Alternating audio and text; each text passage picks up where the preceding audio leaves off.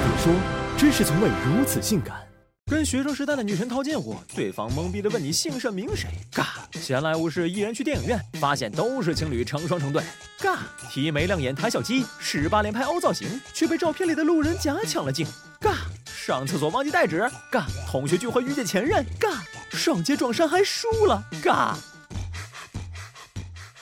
就这样，此起彼伏的嘎嘎嘎，把好端端一个鸡年叫成了鸭年。但历史经验告诉我们，这个世界没有无缘无故的横空出世。所谓的尬文化，其实萌芽于早些时候的尬舞。而二零一六年的无法天女，则像一击催产针，赋予了尬舞新内涵的同时，催生了同款亚文化。从此，皆是 rap，鲜肉尬演，花样尬直，各种尬字本轮番出场，样样让人头皮发麻，脸酸肝颤。尴尬作为一种人类与生俱来的情绪机制，虽然自带反思属性，能够促进行为调整，但每当自己失言失手、失足失身，让空气突然安静，或是意外成为人群中的焦点时，这种汹涌而至的复杂情绪，是智商二五零都毫无卵用的惊慌，是有个狗洞都要钻进去的羞愤，是深夜还在不断复盘的懊悔。而且有的人不光自己容易感到尴尬，还会替别人尴尬。看着别人的不争气行为时，就自我代入、脑补一出当自己处于类似情境下的难堪。这他妈太尴尬了！在面子文化盛行的氛围里，他人评价和脑补产物，只要和自己立下的人设有冲突，除了脸上笑嘻嘻，心里麻麻皮，任由尴尬感吞噬之外，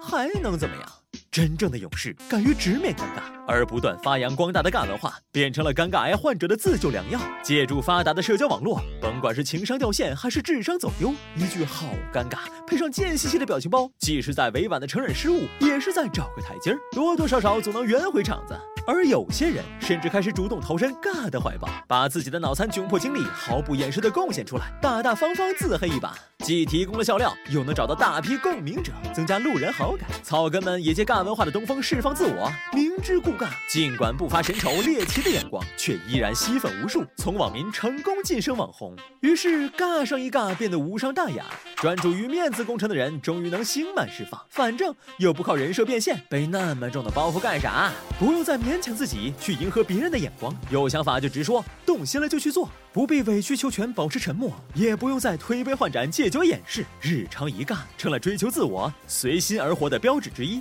自我定位就那么高，日后再遇到更尴尬的，别人能习以为常，自己的压力也能最小化，看着都替你尴尬的共情心理，终于有了缓冲之地，吐槽也能更加纯粹。总之。你开心就好，世间情绪千千万，现在都能一尬比之，但尬过了头也不好，毕竟皮厚真的不可以随心所欲的。